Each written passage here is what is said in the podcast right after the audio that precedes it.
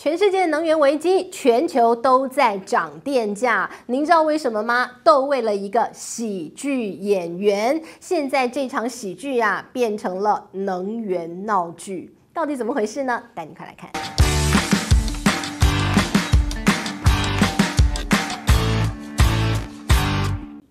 Hello，大家好，我是志玉，今天要来跟大家谈一个非常严肃的问题。您知道这颗地球因为一位喜剧演员要爆炸了？好，我们要为什么呢？我们来看到这喜剧演员，当然讲的就是乌克兰的总统泽伦斯基了。你不要惹普丁嘛，你惹了普丁，你就让美国找到了制裁他的理由。结果一制裁他，你看看，你看看，现在全世界的能源危机。真的非常紧张啊！好，那么如果没有这场戏的话，喜剧演员演出戏，全世界跟着他一起陪。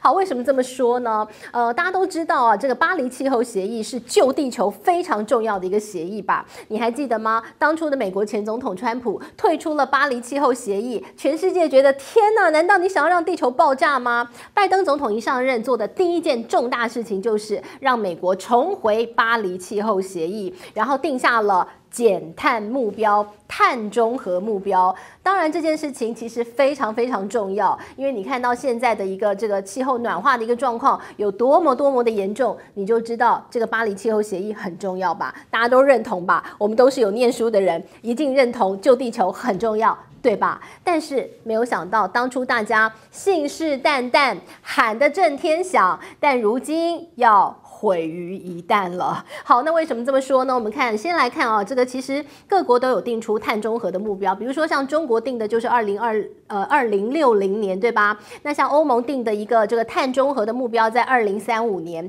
那其实呢，每个国家都有自己的一个努力啊。不过呢，我们刚刚提到了，为了这次要制裁俄罗斯，结果导致的一个后果是全世界，特别在欧洲的。能源危机，全世界的能源危机各有各的理由。那我们今天带您一一来看。我们先来看欧洲的能源危机。欧洲能源危机非常简单，就是你干嘛要制裁俄罗斯？好，那我们来看制裁俄罗斯呢？当然有它背后的道德的理由嘛。俄罗斯你欺负了乌克兰，所以我们是乌克兰的朋友，我们就要帮你抵制回去。好，你要制裁俄罗斯。那制裁俄罗斯之前呢，其实现在非常多国家都没有想清楚，特别是欧洲。国家，你没有想清楚俄罗斯有什么？当初你觉得我就单纯制裁你金融啊，我不让你赚钱呐，就这么简单。但是问题是，这个世界是一个动态的，外交也是动态的，没有一个国家被你制裁会傻傻挨打的，尤其是俄罗斯这么大一个国家。于是大家现在吃到苦头了。原来普丁他手中最重要的武器不是他的核武，不是他的飞弹。不是他的坦克大炮，而是他手中掌握的天然资源。好，特别是天然气。呃，欧洲很有趣啊，你用你最稀缺的资源要去制裁人家稀这个资源，你就觉得诶。所以好，我们来看到，你要制裁不买它的呃这个石油，然后呢，你没有料到欧洲非常多的国家其实是仰赖俄罗斯的这些天然资源的，于是变成了一个恶性恶性循环。你要制裁俄罗斯，俄罗斯 OK，你不要跟他买，结果呢，你的东西要去买更贵，你变成你的通货膨胀了。所以现在的欧洲就正在付出。通膨代价，而且演变而来的是非常严重的能源危机。我们来带大家看看，现在欧盟在痛苦什么？呃，当初呢是自己很开心，说我不要买你的石油。当然啦，是美国这个主导的，但是呢，付出代价是欧洲在付出代价嘛，对吧？好，那现在欧洲付出了什么样的代价啊？呃，他说我不买，OK，我不买，然后自己还在那边默默默的这个一厢情愿的在想说啊，我不要买你的这个天然气，我可以去跟谁买？我要怎么样找到这个替代的一个呃这个卖卖家？然后自己在那边想半天，人家俄罗斯傻傻的让你欺负吗？没有，俄罗斯说你不跟我买，嘿，我还不屑卖给你呢。所以呢，我们来看现在发生。什么状况啊？过去呢，这些非常高度仰赖俄罗斯的天然气的这些国家，赫然发现，当初是一条管线——北溪管线。这条北溪管线啊，就是把天然气从俄罗斯源源不绝地运到这些欧洲国家，直接来到你德国，来到你法国。然后呢，现在觉得哎，这个挺好用的，所以不是还要盖北溪二号吗？但是被制裁了，北溪二号现在暂停使用。那北溪一号本来的那条北溪管线还在运天然气，对吧？但是呢，你自己在那边傲娇说：“呵，我可不买呢。”哎，人家说我也不想要卖给你。所以呢，俄罗斯做了一件什么事呢？他就找了一个理由，说我那个北溪管线啊，哎呀，有一点坏掉了。坏掉了之后呢，就没有办法运天然气喽。哦，那也要拜你们之赐啊，不是要制裁我吗？那加拿大要制裁我，所以哦，加拿大他就没有办法提供我一些零件啊。那我那个北溪管线废掉啦，啊，废掉了管线，然后我又没有零件可以修，嗯、没有得修，那我就没得运天然气啦。所以现在呢，迫在眉睫的是欧洲这些国家。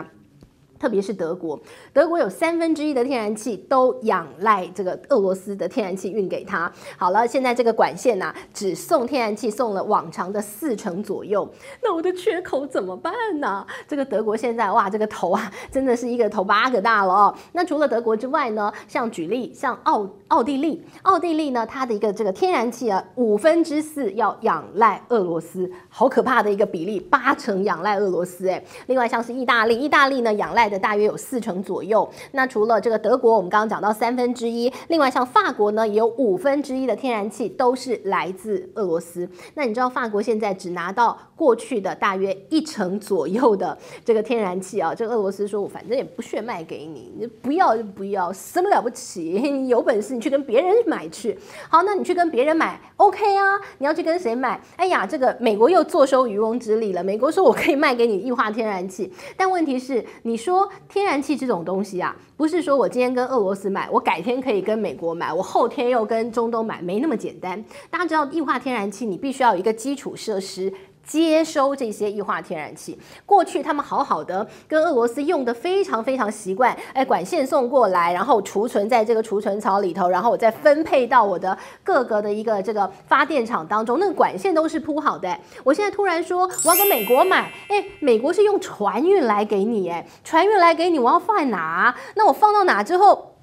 我要怎么运到我的发电厂去啊？那都非常非常麻烦的，不是说我今天换一个卖家，我明天马上接上，没有那么简单。所以呢，现在欧洲国家真的非常焦虑，特别是你说我们现在几月？六月底、七月，对吧？但是呢，七月你说哎还大热天哦，没这回事。其实往年啊，看到欧洲国家从这个时候开始，他们已经要为他们的冬天做储备。他们往年在这个六月、七月、八月的时候，就已经开始要慢慢的。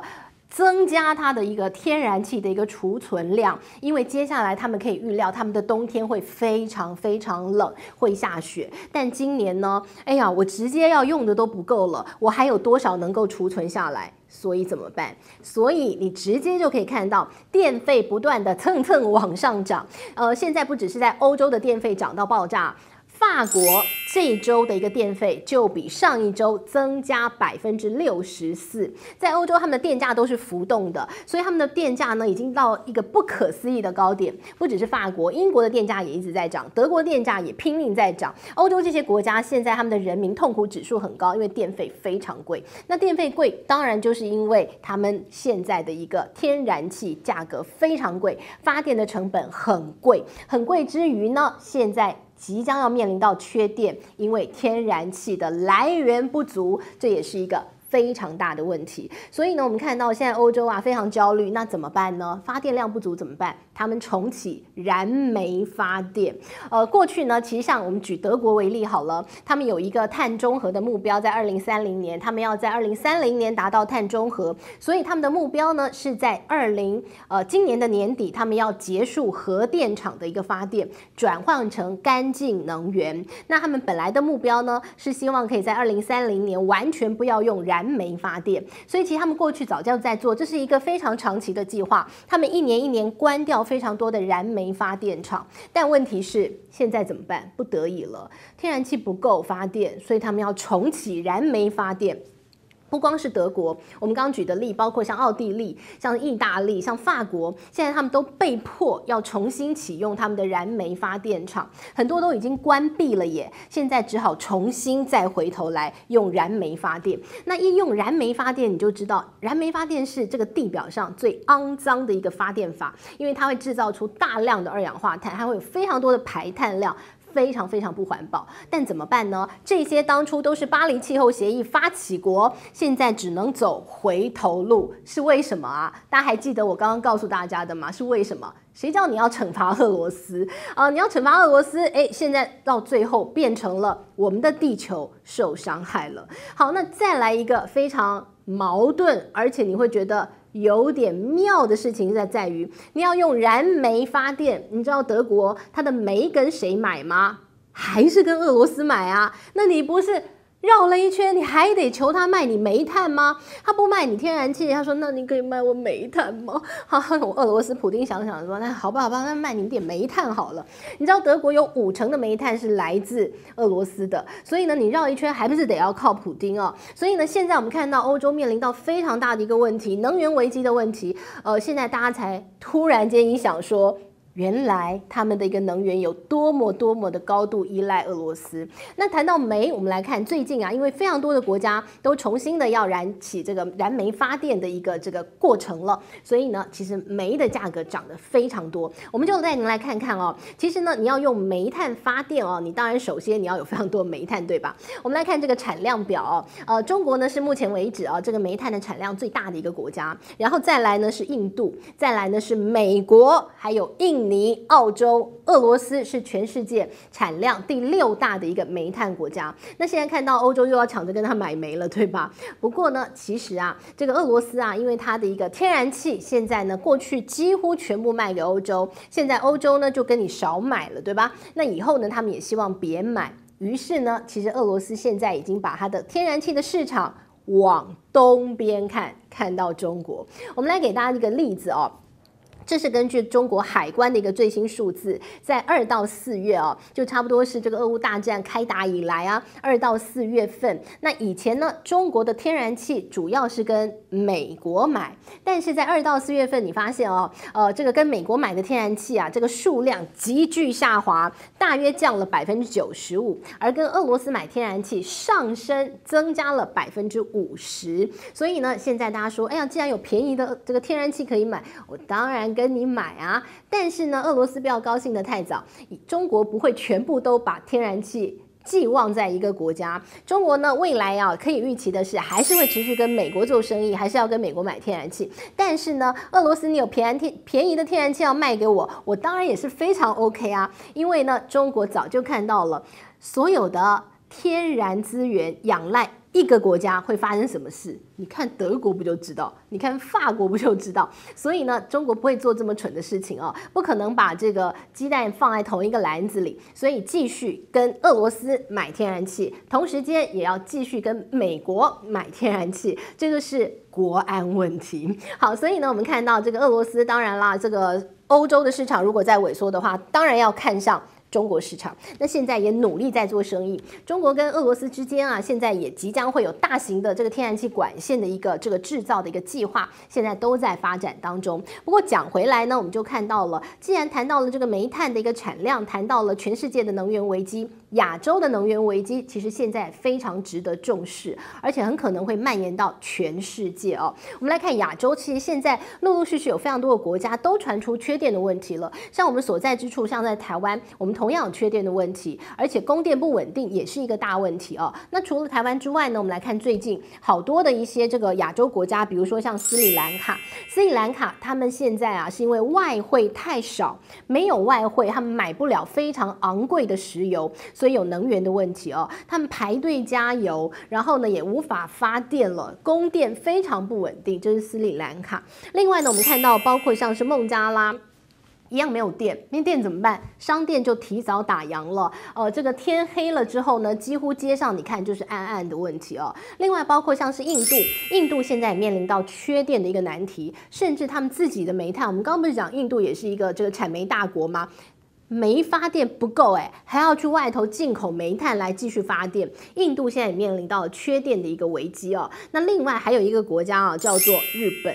日本呢，特别跟您提，日本呢也非常有意思。日本现在发，你会觉得说日本哇，这不是一个。先进国家吗？先进国家在他们的首都东京都，居然最近也出现了缺电的问题。那当然，日本的难题在于，因为他们呃，在这个今年的三月份福岛地震啊，他们有一些这个这个电力发电的设施被震坏了，现在还没修好。再来一个就是他们的核电厂现在还没有办法重启发电，所以导致它现在青黄不接。所以呢，现在的一个日本呢，他们就缺电了。那缺电之后呢，日本的电力公司居然跑出来叫大家说，你那个冷气不要挑。太冷哦，你就尽量调的呃，不要让你中暑就好。另外呢，甚至他们的一个这个政府机关啊，还说那就关电好了。呃，大家定一个时间，下午三点到五点，哎，直接就把这个电灯给关掉了，就黑黑黑黑的。然后反正你也快下班了，没有关系。甚至呢，就在六月二十七号啊，他们还发生了一件事，因为电力实在调度不过来了，他们在这个城市啊某一个区域就直接停电三个小时，